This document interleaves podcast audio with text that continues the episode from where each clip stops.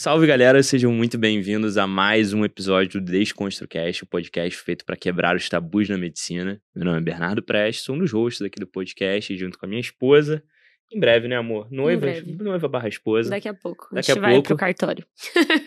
Médica, neonatologista, empreendedora, fundadora do Pediatra de Consultório, minha melhor companhia, minha co-host aqui do podcast. Bem-vindos, pessoal, a mais um episódio do DesconstruCast. Episódio especial hoje, hein? Mega especial. A gente tem o prazer de receber o que pouca gente sabe, que é um veterano meu de faculdade, né? Claramente ele é muito mais velho que eu, o tempo não fez muito bem a ele nessa jornada, mas é um cara que eu admiro pra caramba, que é médico também, clínico, fundador do Whitebook, que vai ser o nosso tema aqui, ouvindo os bastidores da história dessa construção desse aplicativo aí que eu tenho certeza que vários de vocês já usam, e hoje é advisor de soluções digitais e inovação aqui na AFIA. Muito prazer, Bruno Lagoeiro aqui com a gente. Obrigado, obrigado, Gabi. Obrigado, B. Bem-vindo. Prazer, tô super feliz de estar aqui com vocês hoje. Prazer E é nosso, ideia. mestre. E, pô, hoje a ideia aqui, galera, é a gente contar, óbvio, né, da ideia, desde a tese ali de construção, como que isso surgiu. E mais que isso, né, ouvir os perrengues, ouvir os bastidores ali, que eu tenho certeza que tem vários aí. Não, pra Porque sempre tem, né? Sempre tem. Sempre, Não, não, é o- impossível. o- eu gosto muito de. Não sei se vocês já sabem disso, né? É, eu gosto muito de pinguim. Eu sou, sou viciado em pinguim. Começou. Cada vez que eu Esse é um encontro negócio- Bruno, eu descubro... Esse é um Cada vez que eu encontro o Bruno, eu descubro uma coisa nova, viciado em inusitada. pinguim. Lá em, casa, lá em casa deve ter pra base de uns 30 pinguins, mas assim, entre camisas, bonecos, brinquedos. enfim. Isso, eu acho bom você esclarecer pra audiência que não são pinguins de É verdadeiro, verdade. né? Pessoa- Atenção. O Ibama. Ibama, por favor, não tem Ibama pinguins. vai bater na sua porta. Eu já pensei em ter um pinguim em casa, mas enfim. mas é, eu sou viciado em pinguim e tal. E, cara, uma das coisas que eu mais gosto, né, da, da analogia com o pinguim, é que o pinguim é um animal muito família, muito resiliente, faz longas jornadas e tal, e se conecta. E ele mora no Polo Sul, né, enfim, foge de predadores, etc. E tem muita coisa das geleiras, do, né, enfim, dos icebergs e tal. Então, muito da história, o que eu ia falar é que muito da história é que a gente não vê o que tá embaixo d'água, né? E o pinguim é um animal que nada e vai lá no fundo e vê tudo. Então, espero Então, que a hoje gente vai seja... trazer um pinguim aqui pra contar a história debaixo da água do Whitebook. Então, vamos começar do começo, cara. Boa. Quando que começou essa ideia aí de pô, empreender? Eu sei que a história começou na faculdade de medicina, mas como É. que. Que momento você te picaram aí com esse bichinho do Foi, empreendedorismo? foi uma coisa muito natural, assim. Eu costumo dizer, quando bato papo com, com as pessoas, né, que... é, principalmente, acho que em mentorias, etc., as melhores histórias, os melhores resultados e sucessos de empreendedores que eu conheci até hoje foram processos muito naturais. Acho que o processo de vocês dois também foi muito natural. E o meu também hum, foi muito diferente disso. É, isso facilita o founder market fit, né? Assim, a pessoa que vive a dor e sabe o que está passando e cria uma solução para isso. Então a minha história começa justamente nisso, começa com o Pedro, meu outro sócio.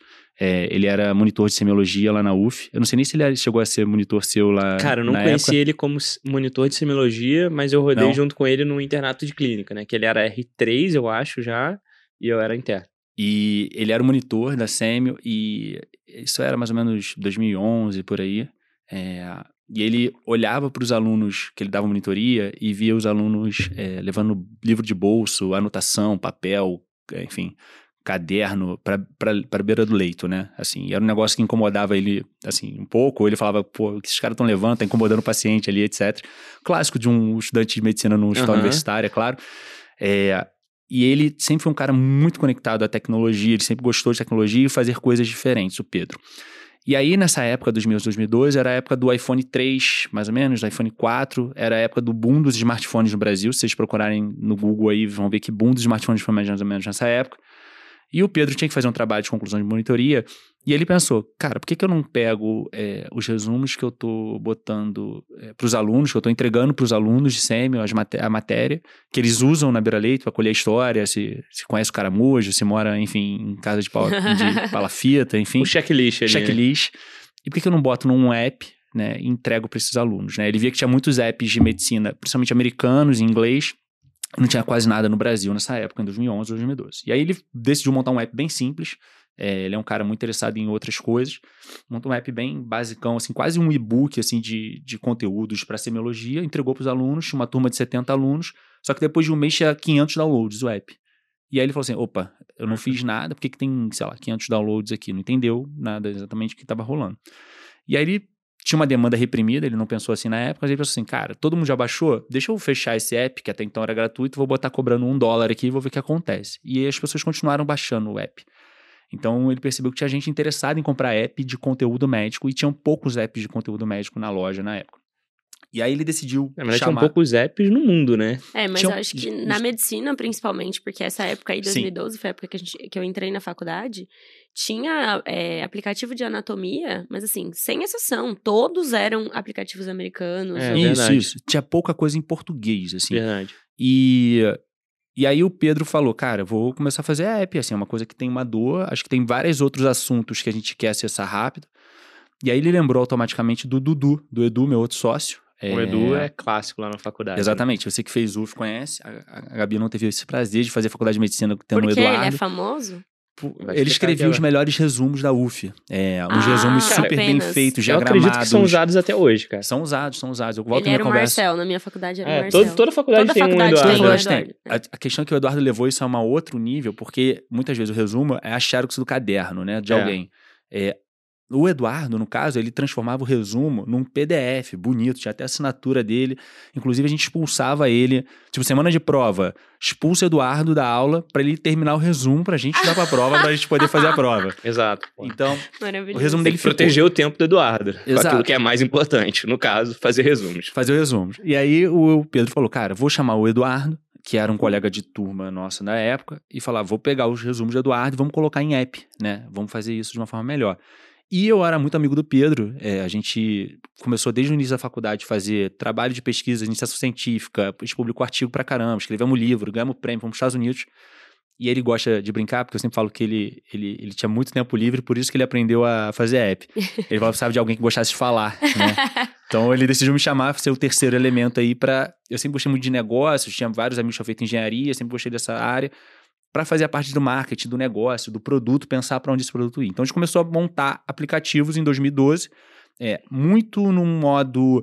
é, a gente via algo interessante, vamos montar esse app. É, em 2012 a gente estava fazendo prova de residência, em 2013 a gente vai para residência de clínica médica, continua fazendo, no horário vago, quando tinha disponibilidade, virando noite, plantão mas era muito no modelo ali entre 2002 até 2015, vamos fazer app para dores que a gente tinha como médico recém-formado. Então, entre 2012 e 2015, a gente chega a ter 25 apps simultaneamente na loja. Eu usei vários desses. ICTI, Tinham AI, Parto, GO, É, um tinha- negócio assim. É, a gente era muito, obviamente, muito criativo, era tudo AI alguma coisa, né? Enfim, que era moda na época. E, e era assim, era fábrica de, so- de apps, né? Enfim, fábrica de apps, faz, faz, faz app. E Muito, quem programava era o Pedro. o Pedro programava uma programação bem simples, usava alguns frameworks prontos, algo bem, bem direto ali. Óbvio, foi evoluindo com o tempo. O Dudu cuidava do conteúdo, mas eu e o Pedro também, obviamente, a gente sentava e produzia muito conteúdo. E eu ficava mais com a parte das finanças, do negócio, para onde vai esse negócio, qual é o próximo produto, qual é o próximo app. E sempre nessa lógica de eu era um recém-formado, tinha uma dúvida, vou fazer um app.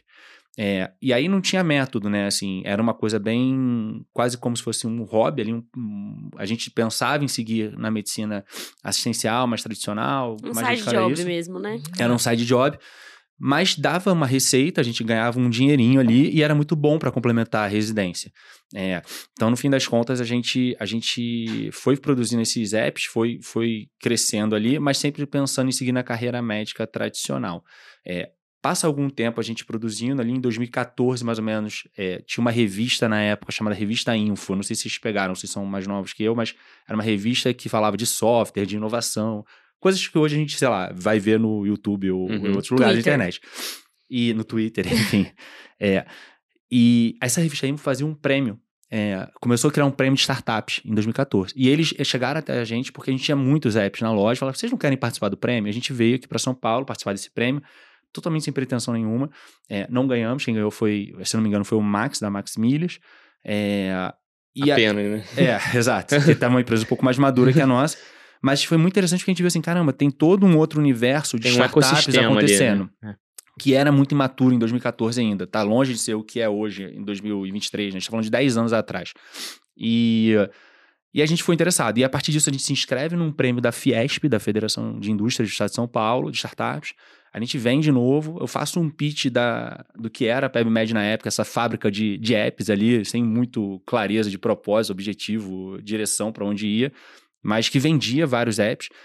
E um, o cara que ouviu o pitch, é, chama Rafael, é, ele era um investidor anjo, é, tinha um, um, fundo também de VC, e ele fica muito interessado em ajudar a gente. A gente não precisava de dinheiro, a empresa era lucrativa, não tinha grandes investimentos a se fazer de dinheiro naquele momento. A gente precisava de metodologia, de apoio. Então ele decide é, começar a ajudar a gente. É, ele começa a mentorar, apoiar, ajudar, e aí a partir disso a gente começa uma, uma nova etapa ali da, das nossa jornada dentro do, do que vai acontecer. Falando em pitch, vou aproveitar aqui para fazer um pitch aqui, Whitebook Mentoria. Se você é usuário do Whitebook e quer começar a se preparar para a residência ali com as soluções que a gente tem, manda um direct lá no Instagram, Bernardo Prete, com a palavra Whitebook, que eu vou preparar um presente especial para você. Olha aí. Essa aí, aí eu nem sabia, hein? É, surpresa.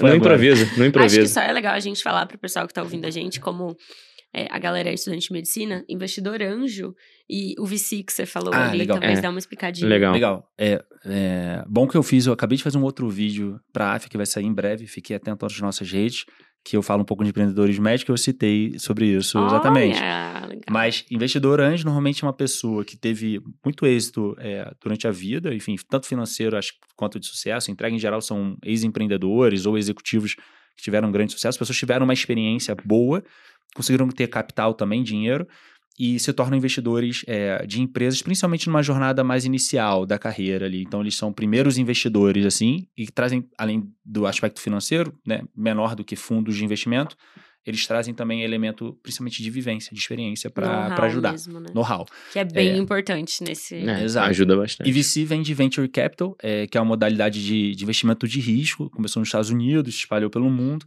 é, que vem justamente desses fundos que estão mais voltados à aplicação de investimento é, em rodadas diversas, desde pequenas empresas até empresas muito grandes, tipo Uber e afins, é, e que estão mais tem mais apetite a negócios de risco, né? Então, são investidores que estão mais conectados a esse mundo de startups, de tecnologias de uma forma geral. Boa. E, cara, uma coisa que você falou, e eu, eu queria ouvir de você, é, é muito claro para mim, tipo, que cada sócio ali tem um superpoder, né? O Pedro nessa visão de tecnologia, o Edu nessa visão de conteúdo. Qual que você acha que foi o seu superpoder aí nessa jornada? Eu, eu falo que eu sou muito sortudo pelos sócios, pelos meus sócios terem me escolhido. É. Pô, não posso falar o mesmo, né?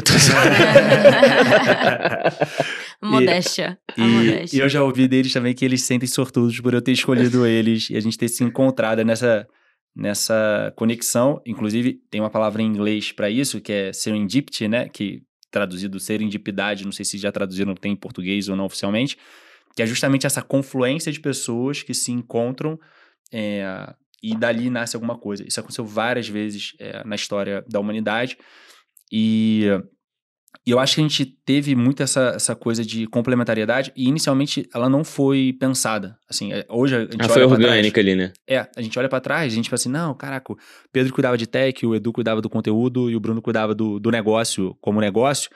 Mas na época não, não foi pensada. A gente era três colegas de turma. Eu tinha uma intimidade maior com o Pedro por já ter trabalhado muito com ele. Eu trabalhava muito bem com o Pedro.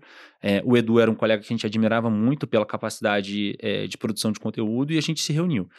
E aí começa, né, cara, assim, essa construção do papel não foi imediatamente a gente se dividiu dessa forma que eu tô contando para vocês, bonitinho, assim, todo mundo ajudava em tudo e fazia o que tinha que fazer. Que é normal quando você tá começando empresa, é, você não tem tempo ruim, você faz, tem que fazer. Exato. É, Você e resolver os problemas. Desde a moça do cafezinho, até quem limpa o chão, até quem faz uma mega reunião e um mega Com pitch pra, né? Com certeza. E isso vai te permitir conhecer mais sobre o negócio. Mas óbvio que depois de um tempo, o negócio precisa ter uma coisa chamada governança, né? Então, quer entender exatamente qual é o papel de cada um, o que, que é esperado de você, qual é o teu limite, qual é, o que, que você espera do outro.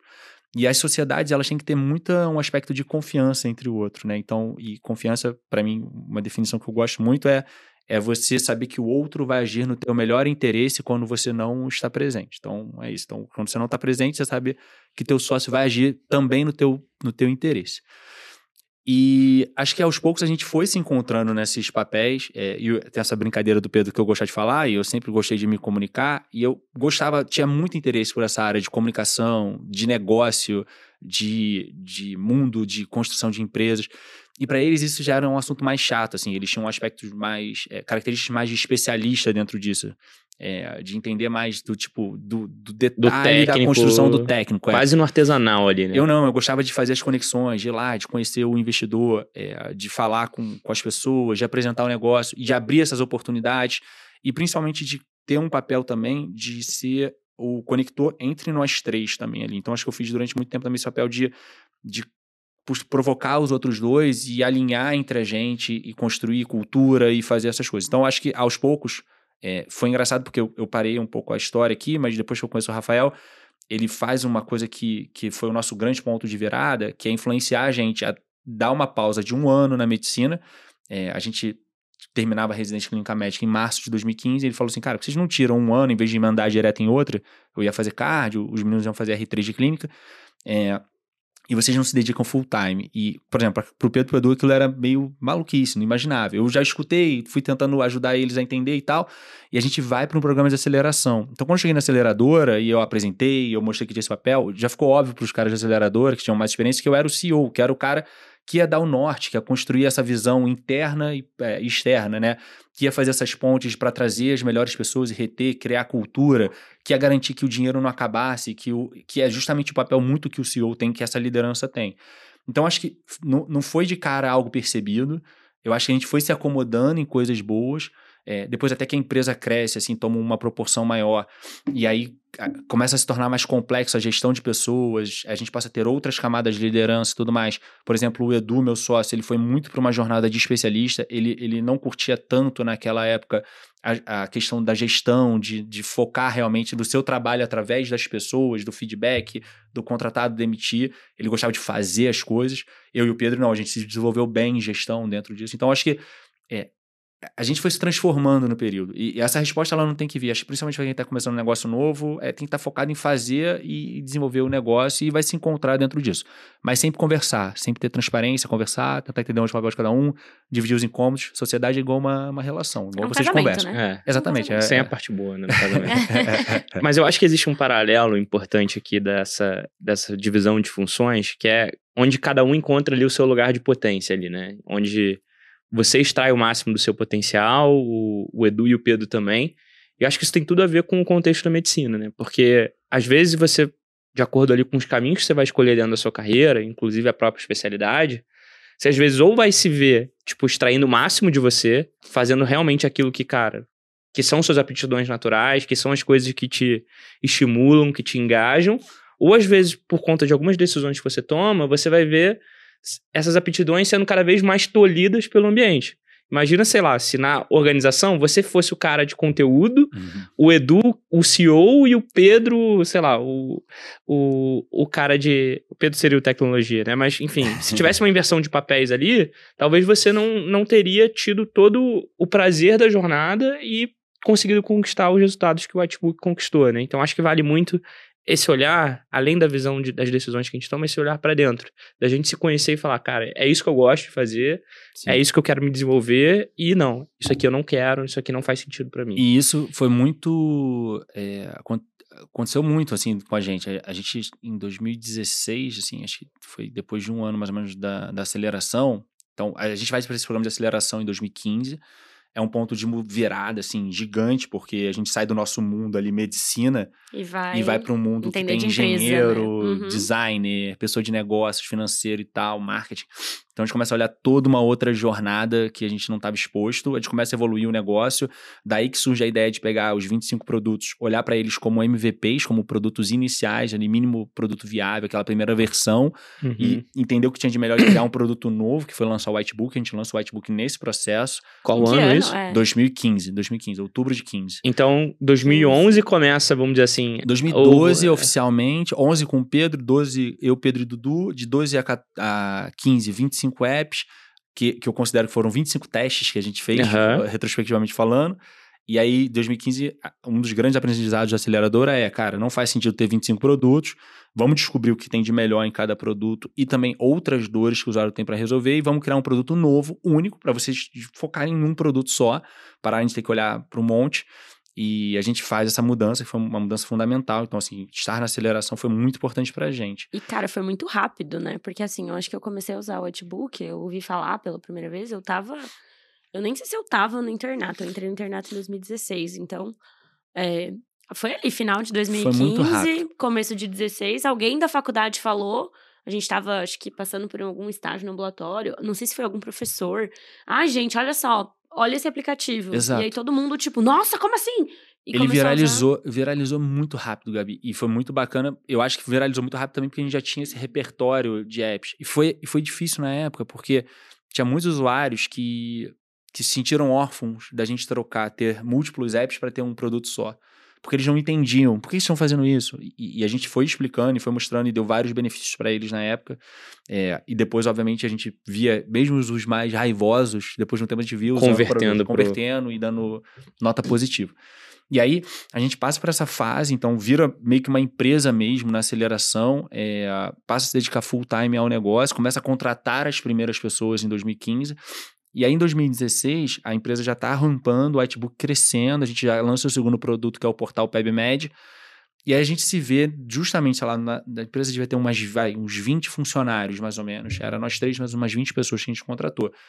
É o momento que a gente começa a se ver justamente nesse ponto que você falou, assim, cara, que- quem sou eu dentro disso? Que o que, que que eu eu, faço? quero? Uhum. É, primeiro já tinha um choque muito grande da gente ter deixado a medicina assistencialista tradicional, que era a expectativa que, sei lá, nossa família, amigos, etc., tinha, para se dedicar ao mundo do empreendedorismo. E você brinca que foi um sabático que durou oito tô até anos hoje, até, até agora, hoje. né? Tá Até durando hoje eu tô, ainda, né? tô, tô nesse intervalo, nesse Mas sabático. acho legal você trazer isso, porque é, acho que todo mundo que tá sentado nessa mesa passou pela mesma coisa. Sim. Sim. Né? E é realmente o contra-intuitivo, né? Você passou Como ali, é que foi lá, essa decisão? É o contra-intuitivo e é o. Eu acho que ele tem uma pressão que a gente acaba criando. Óbvio, é, eu, graças a Deus, assim, eu, eu vim de uma família que foi sempre muito apoiativa nas coisas que eu fazia, sempre me apoiou nas minhas escolhas, etc. Eu brinco tanto que, assim, minha irmã, cara, fez cinema, assim, é uma faculdade totalmente fora do que é o comum. Meus pais sempre foram apoiativos nisso, então eles sempre foram apoiativos em todas as decisões que a gente teve, óbvio, com muita consciência e clareza Uhum. do porquê a gente estava escolhendo isso. É, então não teve uma pressão familiar. É, eu tenho um tio que é, que é cardiologista, que é meu padrinho. Ele tinha uma expectativa que eu acabei quebrando, mas eu consegui contornar bem. Mas, é, de uma certa maneira, acho que a maior, maior pressão que colocou fui eu mesmo. Assim, eu, eu, eu fui me dedicar full time em 2015 na empresa, mas até 2018 eu ainda dava um plantão ou outro, né? Tipo assim, ainda tinha aquela coisa de eu não me desconectar totalmente. E que também não precisa ser da noite pro dia. Acho que a medicina Sim, tem essa sim, beleza. sim.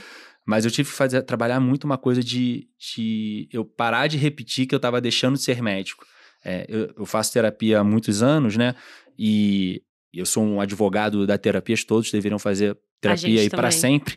É, e eu conversava isso muito com a minha terapeuta, de que eu falava assim, cara, mas eu, eu vou deixar de ser médico. E ela falou assim, mas por que você tá falando isso? Eu falei, não, é porque eu- se eu parar de trabalhar na assistência, eu vou deixar de ser médico.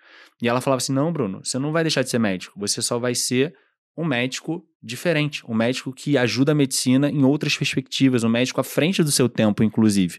Um médico que está usando um poder, uma capacidade é, de, de habilidades que você possui para ajudar outros milhares de médicos. E, e- e quando eu finalmente consegui entender e botar isso- Internalizar, internalizar isso. isso, é, cara, foi um salto gigante, porque eu pude aceitar que não estava deixando de ser médico, eu estava me tornando uma outra coisa que ajudar milhares de médicos, como vocês Exato. fazem.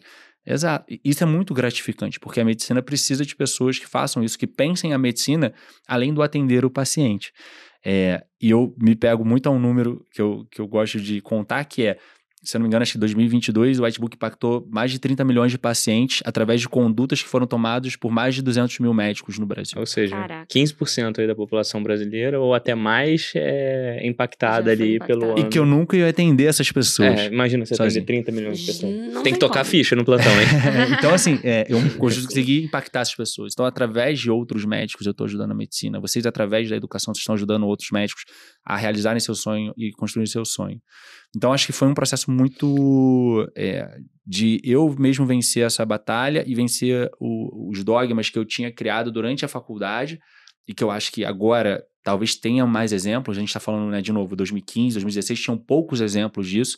Hoje em dia, acho que tem vários empreendedores médicos, né? Só ver aqui, na- de novo, na mesa estamos falando de três, a gente conhece vários outros. Então, acho que aos poucos, é, quando você passa a ter outros exemplos, quando você vê que nada é definitivo na vida, quando você vê que você consegue ajudar a, a medicina de outras formas e que isso também é muito importante, além daquele modelo tradicional que a gente pensou, acho que a gente fica muito mais livre para fazer essas escolhas. Então, acho que teve esse processo de aprendizado, e aí, voltando num ponto que você tocou, é, a gente também teve esse processo de descoberta dentro do negócio, porque ninguém tinha ensinado pra gente o que, era ser um CEO, o que era ser um CTO, o que, era ser um, um, líder de produto, ou um líder de marketing, ou etc. A gente não sabia nem o que a gente gostava. Então, em 2016, um ano depois de a gente estar tá com a empresa mesmo já mais estruturada, ali em 20 pessoas, a gente começou a ter mais conflitos em relação a isso, de entre nós três, é, principalmente dificuldades de expectativas um do outro. E a gente começa a fazer um trabalho apoiado por uma pessoa super querida, que é a Thalita, é, de autoconhecimento. E a gente investiu muito nisso, assim, de, de autoconhecimento e com o autoconhecimento a gente passar a conhecer o outro melhor e aceitar o outro dentro daquilo que ele pode entregar de melhor. Quase um ikigai ali é, e um de cada um. Um alinhamento de expectativas, exato, né? Exato. De... Exato, um alinhamento de expectativas, como tudo, todas as relações na vida, né? Então, seja com seus amigos, com seus pais, com a sua esposa, é, ou com seus sócios, você precisa alinhar as expectativas de qual é o papel de cada um dentro daquela relação. Exato. E, e eu acho que. Vai lá. Não, uma pergunta pro meu TCC. Mas uma pergunta de interesse pessoal meu mesmo. Eu sei que nem deve estar no seu roteiro. Vai lá. Mas assim, é, essa, nesse momento em que vocês realmente começaram a estruturar o um negócio, estruturar como empresa, o choque de, meu Deus, eu não fui treinado para isso, versus, meu Deus, eu passei sete, oito anos estudando, né, me preparando para ser médico e seguir o caminho tradicional da medicina, teve ali uma um, um, certo, como que eu posso dizer? Insegurança. É, não só insegurança, mas sabe, The Sims travado, assim, Com quando certeza. você fica tipo... Com certeza. Travado. Mas, eu, mas eu, é, assim, acho que volto para um ponto, assim, é, falei muito do papel que o Rafael teve é, que foi esse, esse mentor, né, enfim, que era um investidor, que, que veio desde o início, não, cara, vocês não precisam de investidores, vocês precisam de alguém para orientar vocês seja ele ou seja outros mentores que a gente encontrou na jornada. Então, a gente sempre conseguiu se apoiar em pessoas, tanto da área médica, é, pô, um exemplo é o professor Evandro Tinoco Mesquita, lá da UF, que pô, me ajudou a faculdade toda, e quando eu fui para esse caminho também foi um baita incentivador, e outros médicos de uma linha mais tradicional me apoiando, e com quem eu podia me abrir e conversar, quanto empreendedores também, para falar um pouco dessas dores. E aí esse, essa dupla personalidade que eu ainda tive durante um bom tempo ali, ela foi tentando se equilibrar e se ajudar. E aí eu acho uma vantagem competitiva que a gente tem enquanto médico é, é eu tinha uma brincadeira que eu fazia na aceleração, que era eu chegava a gente chegava muito cedo na aceleradora, porque a gente acabado de sair da residência, então o nosso padrão era estar sete horas da manhã na aceleradora. né? Como a gente Total. passava a visita em paciente. Só que sete horas da manhã, numa, numa aceleradora de tecnologia, não tem ninguém. Tem, tem a Cida, tinha a Cida que trabalha até com a gente até hoje, é, que cuida do espaço, cuida das pessoas, mas, cara, não tinha nenhum outro empreendedor, não tinha nenhum outro sócio da aceleradora lá, e aos poucos as pessoas iam chegando. E aí, obviamente, dava 7 horas, 8 horas da noite, a gente estava muito cansado, porque a gente chegou muito cedo no, no, local. E aí o pessoal ficava zoando, galera que chegava 10, 11 horas, ia até de madrugada trabalhando, falava, pô, os caras lá da PebMed estão cansados, estão indo embora e tal. E aí eu sempre fazia uma brincadeira de volta com eles e falava assim, galera, deixa eu falar um negócio pra vocês. Se tudo der errado, eu volto a ser médico. Só para avisar. E aí eu saí assim, e, era só galhofa, né? Eles ficavam rindo. Mas eu acho que isso é uma vantagem e a gente usa pouco ela. A medicina é uma, uma profissão que eu sou mega defensor. Eu acho a medicina a profissão mais incrível que existe por vários motivos. É, pela possibilidade de carreira que você consegue construir, pela possibilidade de, de reputação que você consegue construir, pela possibilidade de ganho financeiro que você consegue fazer, pela segurança que existe ao redor, óbvio. Nada é fácil, nada é simples. A credibilidade mas, também que mas você é, tem. É muito diferenciado. Assim, converso com outros é, amigos. Também, né, é muito diferenciado. É, e, e, óbvio, também a moeda da gratidão, que nem pouquíssimas profissões têm. Exato. E, e eu acho que ela permite, principalmente quando você quer arriscar e testar coisas distintas, de você se permitir de uma maneira é, parcial, porque você consegue, por exemplo, continuar trabalhando um pouco como médico, começar, começar o seu próprio negócio, e até mesmo indo para o seu negócio, caso você veja que ali não era o que você queria, ou não se encontrou, não deu certo, ou não funcionou, é, ela parece estar sempre de portas abertas para você voltar. É, de novo, não quer dizer que vai ser fácil, que você vai voltar na mesma posição que você tinha, Sim. etc. Mas ela tá ali te esperando. Então, é, eu acho que nós, médicos, a gente tem que conseguir aproveitar isso da melhor forma possível dentro daquilo que a gente quer individualmente. E o poder de descobrir o que a gente quer pra gente sem estar tá se preocupando de, de preciso ser igual ao Bernardo, ou igual a Gabi, ou igual ao Bruno, mas construir a sua própria história, é, é a coisa mais valiosa para você viver a melhor vida possível aí pelos seus próximos 30, 40 anos. É, a analogia que, que a gente faz ali, também conversando sobre esse. A primeira vez que a gente percebeu isso foi uma vez quando a gente conversou junto, mas é como se na medicina, se você fosse empreender, estivesse pulando ali de um penhasco, mas tem uma rede embaixo, que você, pô, você não vai cair no chão. Exatamente. Se tudo é errado, você volta da plantão, você, enquanto outras pessoas estão empreendendo, cara, Sim. se der errado, vai, vai bater lá embaixo e vai machucar. Exato. Então, é, a gente tem uma segurança a mais pelo mercado, pela, pela dinâmica que existe dentro da medicina de você poder dar um passo atrás caso o negócio não funcione, beleza, testei, não fez sentido, vou voltar aqui e construir a especialidade. Ou decidir ir pelo caminho 100% como que você está hoje de empreendedorismo. E eu acho que o mais importante mesmo é isso que o Bruno falou ali no início, de entender que você não está deixando de ser médico. Não. Você não. Primeiro, né? Que, ah, tá, nossa. A gente já teve essa discussão várias vezes em casa de. Ai, nossa, então quer dizer que eu segui o caminho errado. Nossa, quer dizer. É, então, isso é uma boa provocação. Eu né? escolhi né? a coisa errada, que eu passei seis anos, que eu gastei. Você perdeu aspas, aquele tempo. Que eu perdi seis, oito, dez, no meu caso, anos da minha vida para isso. Não. Se você não tivesse seguido exatamente esse mesmo caminho que você seguiu, essa segunda possibilidade, essa segunda porta que se abriu, não, não, não nem existiria. existiria. Não existiria, exatamente. Acho que nenhum de nós aqui abriria a mão de ter feito faculdade de medicina ou ter feito residência. É, acho que foi Total. toda a jornada que precisava passar para a gente se desenvolver. E, e eu acho que dentro da medicina, acredito dentro da medicina, a gente é muito treinado a ter qualidades que são úteis como empreendedor. É só parar e pensar assim, a gente durante a medicina treina, treina, treina e aprende como é que a gente investiga uma doença, né? Como é que a gente cria método para criar checklist, para fazer comparações, para fazer lista de prioridades e diagnósticos diferenciais dentro disso.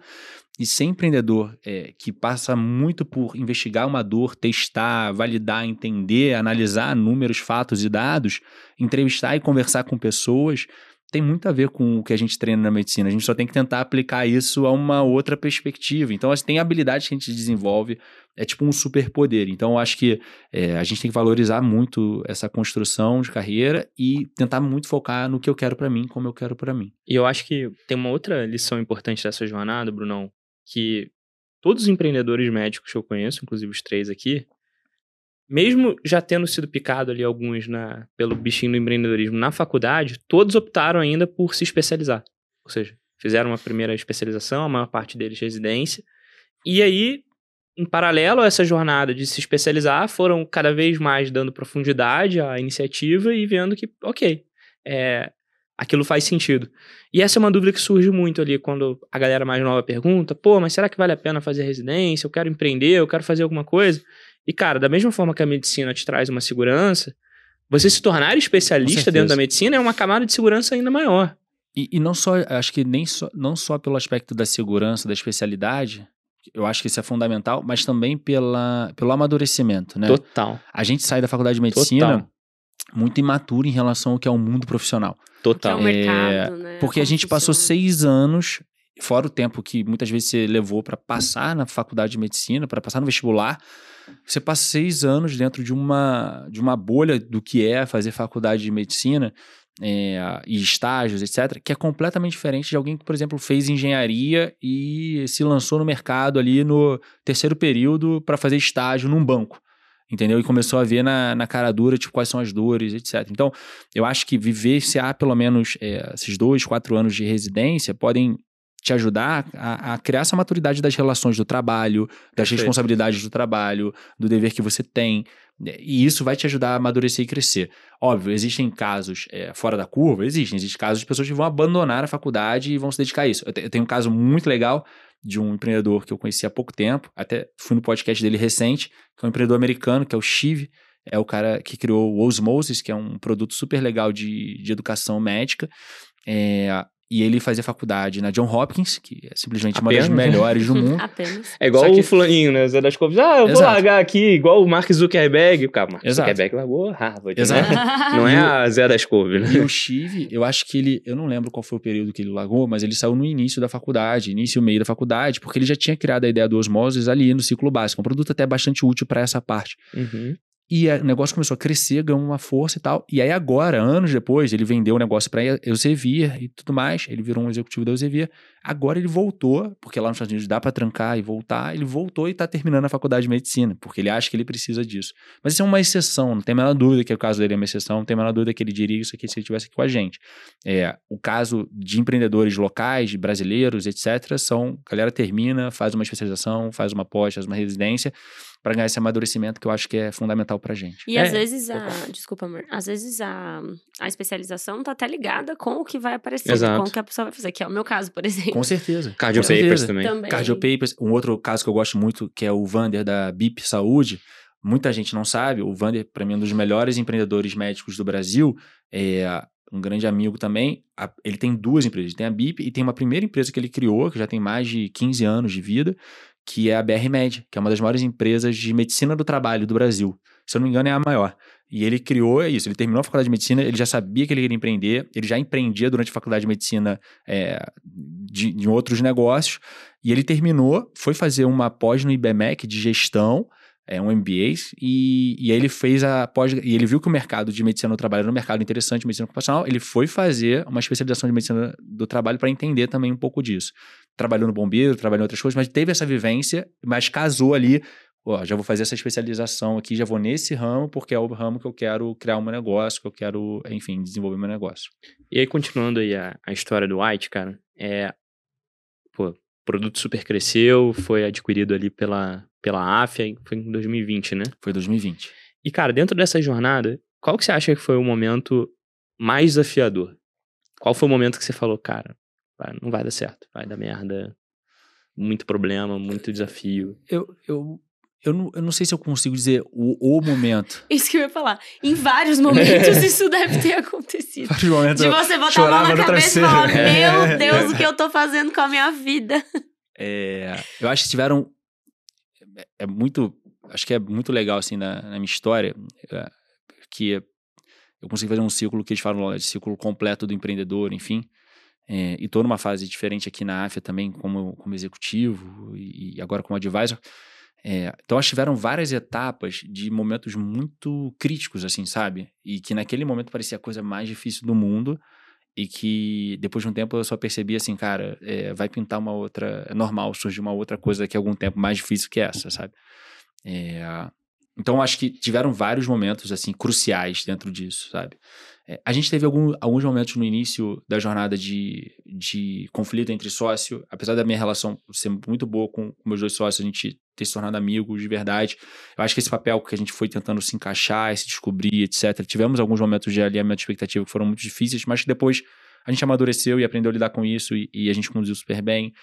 O momento de ir para aceleração foi super difícil, foi uma escolha super difícil é, para gente, super crítica acho que o primeiro momento que a gente começou a ter ali é, um volume de 20, 30 funcionários e começaram a ter os primeiros problemas de é, choques de cultura ou pessoas que estavam intoxicando a cultura, gerando algum problema interno, foram momentos muito complexos para resolver também. Então, acho que sempre tiveram desafios dentro disso e que, que fizeram parte do meu ciclo de amadurecimento. É, que, que geraram dor, sofrimento e aprendizado, né? Então, é, acho que tiveram momentos muito chaves, assim. E a, a, gente teve um tipo de negócio que a gente não teve captação né, de investidor. Então, acho que também isso é um pouco diferente. Acho que é um pouco parecido com a tua história, né, e do além da medicina dentro disso. Mas eu, hoje em dia, eu sou investidor de várias empresas e mentoro vários empreendedores. É, eu vejo muito que a coisa do dinheiro está acabando e precisa captar investimento é, é muito é dolorosa. Bizarro, né? É, então, essa seja uma das mais difíceis. Mas, de novo, acho que essa coisa é, do dia a dia, de construir, de construir cultura, de muitas vezes sentir que você está dando mais energia numa coisa, sei lá, estou dando muita energia no produto e não cuidei tanto das pessoas e isso começou a gerar um problema. Ou então comecei a cuidar muito das pessoas e não me liguei no produto numa inovação e surgiu um concorrente. E aí você sempre você superdimensiona o poder que o concorrente pode ter contra você. É, então, acho que sempre teve esses pequenos momentos.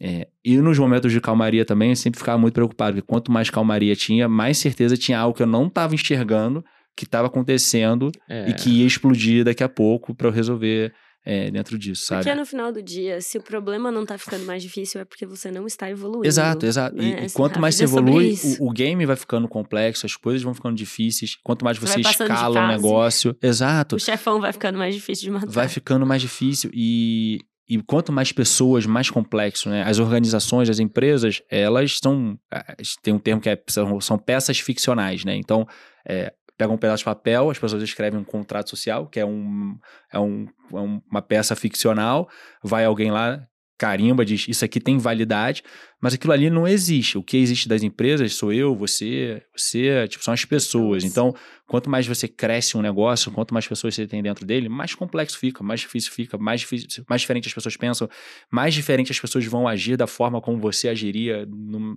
se você estivesse ali sozinho. Então, acho que essa complexidade do negócio evoluir, é, esse ecossistema, isso é muito desafiador. A gente faz parte hoje da África, é uma empresa de, se não me engano, 10 mil funcionários, é, que tem gente em múltiplos estados, a gente vê isso. As situações vão se tornando emaranhadas e complexas e difíceis, e você tem que saber navegar dentro disso e, e lidar com as coisas conforme elas vão aparecendo. Eu gosto de fazer uma analogia desses ciclos de vida da empresa com o futebol, que é tipo assim, no início você tá jogando um campeonato de várzea. Então tem lá, tem três caras que estão ali no campeonato de várzea, que o jogo é domingo, mas sábado os caras estão na balada, estão fazendo outras coisas e beleza. Aí você ganha o campeonato de várzea, aí você vai lá, começa a jogar a Série D, tem alguma organização, tem algum sistema, tem uma tabela, um campeonato, outros times. E aí você vai subindo.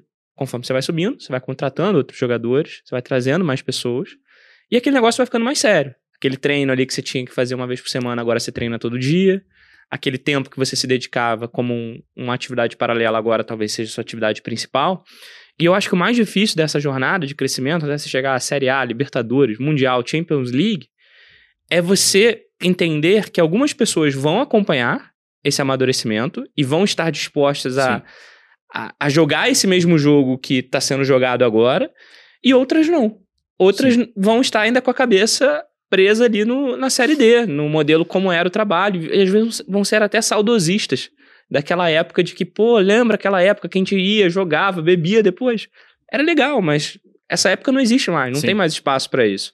Acho que acompanhar esse ritmo de amadurecimento da empresa versus o ritmo de amadurecimento das pessoas é, é super crítico e super desafiador. Isso, isso é uma, uma dor super comum nas empresas que estão escalando, né? Que a gente fala que estão aceleradas e etc. Exato. É, eu passei por isso na PebMed, tive, tive pessoas ótimas que foram é, fundamentais para tudo que a gente construiu durante um bom tempo, mas conforme o negócio ia evoluindo e a gente precisava transformar o negócio e mudar algumas coisas e fazer as coisas de forma diferente, é o que você está dizendo, algumas delas estavam dispostas a se adaptar e outras não. É, e durante muito tempo, assim, eu sofria com isso porque eu sentia que as pessoas ficavam é, quase decepcionadas comigo, assim, É. como líder, sabe, em relação a isso. Mas depois de um tempo eu passei também a entender que tá tudo bem, assim, talvez para aquela pessoa não fizesse mais sentido a empresa no jeito que ela tava, é, e talvez ela tivesse que buscar uma outra jornada para ela. é, e da mesma forma isso poderia ter acontecido com os meus sócios, não aconteceu, já havia acontecer entre sócios, por exemplo. É, e acho que volta de novo para um ponto que a gente tem falado muito, que é o que, que você tá afim de jogar, o que, que você tá afim de fazer, o que, que você tá afim de fazer parte, sabe? É, acho que isso, isso deve ser a coisa mais valorizada entre nós e, e da onde a gente tem que tirar ali a força para saber onde a gente quer estar ou não, enfim. E caminhando pro reto final aqui, mestre, é. Porra, são 10 anos aí nessa jornada de empreendedorismo e, obviamente, você aprendeu coisa pra caramba. Voltando lá atrás, o que que você sabe hoje que, que você julga ser o mais importante que você não sabia 10 anos atrás pra gente passar aí pra nossa audiência, essa visão? que eu sei hoje, que eu não sabia 10 anos atrás, que, que eu valorizo. Só perguntinha fácil aí. que- É. Tranquilo, sem briefing. É, podia ter brifado.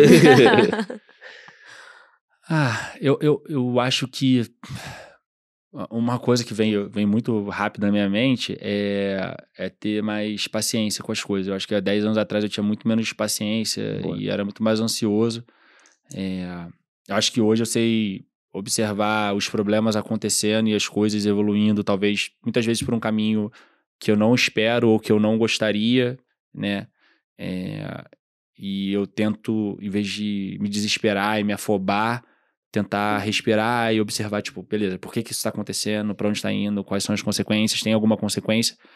e acima de tudo, tentar pensar se tem alguma coisa que eu posso fazer, né? Assim, então, tá dentro do meu controle ou tá fora do meu controle, né? Assim, se tá fora do meu controle, eu consigo influenciar, eu devo influenciar ou deixo, vou deixar as coisas evoluírem. Então, acho que é, se eu pudesse falar para o Bruno uns 10 anos atrás, é um pouco mais de, é, de ter calma e ter mais paciência em relação a como as coisas se desenrolam. Viu? Sem e... briefing é melhor, que aí vem mais espontâneo. É, e um conselho para quem está começando essa jornada, Brunão? Eu, eu, o conselho que eu mais gosto de dar que acho que eu já falei, falei já no, no antigo evento do Além da Medicina, Burnin, o pré-Burnin. Pré-Burnin. Né? Enfim, aliás, teremos Burnin. Teremos, daqui a... É... Não sei se esse episódio já vai sair quando já pois tiver é. acontecido, né? Mas dia 7 de não, outubro. Não, 7 de outubro, de outubro é, teremos Burnin. Não deixe de, de lá, vai ser maravilhoso. É, é você tá disposto a olhar para o lado, né, dentro da sua jornada, assim, tá cabeça aberta com as coisas. Acho que o melhor conselho que eu posso dar para qualquer pessoa, é, principalmente acho que para nossa audiência aqui, o pessoal que está assistindo, é, esteja aberto a conhecer novas coisas, esteja aberto a, a, a, se expor a novas coisas. Eu acho que esse é o melhor segredo da vida para você poder se apaixonar por novos elementos, para você descobrir, para você poder vivenciar outras coisas, sabe? É, durante a faculdade de medicina, a gente é muito forçado aquele modelo de manada, de fazer sempre o que o nosso veterano mandou, que o nosso professor Lembro desse etc. slide, até hoje ele dá da manada ali do, do Safari. E e eu acho que uma das coisas que eu mais gosto de passar, principalmente seja pessoa de medicina ou não, é estar tá aberto, estar tá disposta a escutar. É, as pessoas têm sempre algo para te acrescentar, para te ensinar, então seja aberto a ouvir e, e, a experimentar coisas novas. Com certeza você vai parar em lugares muito diferentes. E a minha história tem muito disso, porque a gente começou no último ano de faculdade, a gente começou durante a preparação para residência e a gente queria seguir uma carreira tradicional. Então a coisa mais fácil que a gente podia ter feito na época é falar assim: pô, Pedro, sinceramente, não, vou fazer app não, cara. Eu acho que a vida é essa aí, pô, legal que tu fez teu trabalho de monitoria. É, mas, cara, bacana, vambora, vamos focar aqui nas aulas só do médico. Quantas grupo, ideias maravilhosas Excel, é. morreram assim. Né? Exato. É. E, e só um parênteses dessa história do Pedro, da monitoria, muito engraçado. Ele fez, era, um, era o projeto de conclusão de monitoria, e tinha um concurso na UF na época. E ele, se eu não me engano, ficou em segundo lugar, enfim, ele perdeu o concurso. Ele achou que ia ganhar, né, com um app de semiologia quem ganhou foi um vídeo de como montar e desmontar de Scarpac. Você vê como é que o negócio é.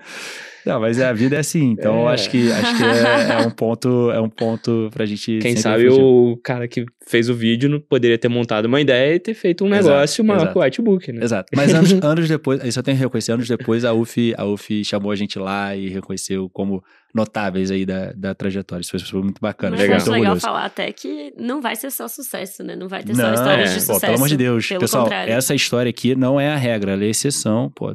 A gente sabe que é, acertar de primeira é um negócio é muito difícil. Na verdade, a maior parte das empresas elas vão falhar e as pessoas vão pivotar e vão mudar os negócios. Tem milhares de casos, a gente pode vir um dia só ficar analisando isso, discutindo, mas a gente tem a cultura é, latino-americana que é uma cultura que é muito punitiva com a falha, né? O, o, o norte-americano não tem essa cultura, por exemplo. O norte-americano é muito voltado à experimentação. O erro, a falha, na verdade, ele é até considerado é, você ter dado errado um negócio, é uma experiência que você viveu Exato. e aquilo é valorizado. É valorizado. é valorizado. Aqui na América Latina, não. A gente tende a punir, é de tratar, putz, fulano quebrou uma empresa, lá, tá, ele né, falhou, ele é, é um fraco. Então, assim, é, saibam que a, isso é, é, é, exceção, acertar de primeira. É, e, cara, vai ser natural vocês construírem, errarem, enfim, desconstruírem e reaprenderem. Muito bom. Show de bola. E a tradição final aqui do podcast, cara, é pedir para você recomendar algum livro aí para nossa audiência. Tá bom. É, esse aí eu, esse eu fui brifado, esse eu esse, tinha ouvido. Esse aí... Mas fui brifado faltando um minuto para começar. Ah, vocês são maravilhosos. Na porta aqui, é. ó. O microfone é. já na, eu, eu tenho, tenho muitos livros que eu gosto, muitos mesmo, assim, que eu poderia recomendar e, sei lá, desde livros de negócios, etc., biografias e tudo mais. É, mas não sei porquê, durante o nosso papo aqui veio um livro, eu falei, deixa rolar, o que vier o livro na cabeça eu vou falar. É, o livro que veio foi é, O Dar e Receber, é, do Adam Grant, é, que é um livro que, que eu li bem no meio dessa jornada ali, 2017, alguma coisa assim, e, e que eu acho que foi um livro que eu li me marcou muito, assim, eu li muito nas férias e, e, e, porque eu me reconheci em vários aspectos do livro. Eu não me reconheci em vários aspectos do livro, eu vi que eu tinha muito para melhorar e para evoluir. E é um livro que basicamente fala é, sobre como, como nós seres humanos nos comportamos nas relações É, e nos dividimos ali entre três perfis que ele traça a partir de alguns estudos é, de psicologia, neurologia, etc. Que é, nós somos, ou somos doadores, é, que são aquelas pessoas que estão o tempo todo focada em doar e ajudar e, e contribuir para os outros. Que é o giver, né? Que, é o giver, exatamente. É, e o doar aqui pode ser é, cara, senta aqui e tenho a, a generosidade de, putz, eu tô construindo um negócio com o Bernardo e vou botar o nome dele e a gente vai fazer uhum. junto. Então, assim, eles estão sempre estão mais preocupados com essa, com essa coisa de envolver e trazer as pessoas para perto e, e doar e, e, genuinamente, assim, sem, sem esperar nada em troca, absolutamente nada em troca. Se eu não me engano, é 5% da população mundial. Então, são raríssimos os givers. Existe o extremo oposto, que são os takers, que são os. É, eu não lembro como é que eles chamam em português, mas são as pessoas, são os tomadores, tomadores. Né? são as pessoas que tomam, que são justamente os caras que, que justamente estão justamente opostos, assim, as relações são todas pautadas em interesse, explorar, interesse, etc. E que muitas vezes se fingem de doadores para poder chegar em pontos muito altos, ele dá vários exemplos, enfim. E por último, os outros 90% da população que somos nós, a maior parte de nós, que são os compensadores. Então, a gente vive uma relação de dar e receber. O compensador é isso, ele está dando, mas ele espera receber em troca. E esse livro é muito legal porque, é, além dele explicar esse conceito, você começar a entender e observar ele no dia a dia, é, ele faz a gente refletir, porque ele fala muito assim, cara, a gente tem que, por mais que a gente seja a maior parte compensador, né, ele fala, o Adam Grant, por mais que eu, você, a maior parte de nós que sejamos assim, a gente tem que tentar ser mais parecido com o doador, de alguma forma. Então, a gente sempre está lembrando disso. Então, como eu, é, eu me considero uma pessoa de muita sorte é, na minha jornada e, e muito sucesso, é, hoje acho que um dos meus grandes mantras aí é tentar ser mais doador com, com todo mundo que eu, que eu puder ao meu redor. Legal, né, cara? E é legal ver que esse livro mudou a sua vida, né? Que você mudou. deixou de ser taker. ou estou fingindo. Ou estou fingindo. Você já sabe, né? Quando ou ele dá essa risada, tipo assim, quando ele começa a rir antes da piada acabar. É que ele já é Eu fico ansioso quando eu faço uma piada. Faz um esforço enorme. Ele fica me batendo aqui, ó. Ó, presta atenção, ó. Vai vir a piada. Vai vir, vai vir. Não é sejam isso. como o Bernardo Prete, por favor. E, cara, vou te pedir também se indicar um convidado, uma convidada que você quer ver aqui no Desconto Legal. É, eu, eu, eu, eu, tem, três, tem três médicos que, que eu estou muito conectado agora, porque a gente está com, com um projeto novo, é, que a gente está começando, que, que é o Vander, que eu citei aqui da BIP, o Guilherme, que é o fundador e CEO da Conexa e do Jaleco, e o Lucas, que é, foi cofundador com o Guilherme na, no Jaleco, é, e que são três médicos do Rio, super bacanas, é, e que tiveram uma jornada também super curiosa, super interessante, cada tipo de produto, mercados distintos, tem gente que é Legal. B2B, tem gente que é B2C, ou seja, vende para empresa, vende para consumidor final, e passaram por coisas similares e a gente troca muito. Então, eu vou indicar três pessoas, é, e aí vocês tentem, tentem trazê-los. Vamos convidá-los, todos eles. Brunão, excelente papo, cara. Eu acho que é sempre, sempre bom, assim. A gente fala é, muito aqui de assuntos. Aqui, né? Exato. A gente sempre fala de muitos assuntos ali mais tradicionais, né? Preparação para residência, escolha de especialidade. Mas eu acho que abrir essa cabeça para para esses outros caminhos que existem na medicina, que podem te apetecer ou não, mas que vale a pena talvez você parar para ouvir e colocar o pezinho na água é muito engrandecedor. Então, cara, eu tenho certeza que você ajudou muita gente. O Whitebook inspira e ajuda muita gente aí todos os dias. Milhões de médicos, milhões não, milhares, milhares. né? É, milhões de pacientes impactados. Pô, muito obrigado. Onde é que a gente acompanha aí pra ver seu trabalho nas redes sociais? Agora? Não é o primeiro, é o primeiro. Galera, vou, vou, soltar o arroba aqui do Bruno, brincadeira. Não me adicione. É, não, brincadeira. Eu tô. Primeiro agradecer a vocês, vocês sabem que eu sou super fã de vocês dois. É, são um casal incrível. É, e de muito sucesso e de um futuro brilhante. E é um prazer estar aqui, dividir a história. Quero estar mais vezes, trocar mais bola. E se quiserem acompanhar alguma coisa no trabalho, infelizmente não tem rede social aberta. É, acho que nem LinkedIn eu posto tanto. É, mas vou tentar ser mais ativo. Podem me adicionar no LinkedIn. No LinkedIn tá autorizado me adicionar. No LinkedIn aceito. é Bruno Lagoeiro. Bruno Lagoeiro, é. Tá achar. Boa. Show você, amor? No Instagram, arroba DRA Gabriele Araújo, Gabriele com dois L's e Y. Eu sei que vocês amam quando eu falo isso. e no Instagram também, arroba pediatra de consultório todos os dias. E no LinkedIn, minha mais nova rede de uso diário. Então, Gabriele de Araújo. Boa. O meu, arroba Bernardo Preste, no Instagram, no YouTube, no TikTok. Arroba mentoria.residência também, onde você pode acompanhar o trabalho dos nossos mentores e do nosso time aqui de mentoria. E também no arroba desconstrucast.podcast, Instagram. YouTube, Spotify, toda terça novos episódios. Galera, super obrigado por ficarem com a gente até aqui. Até a próxima. Beijo, obrigado. Tchau, tchau. gente.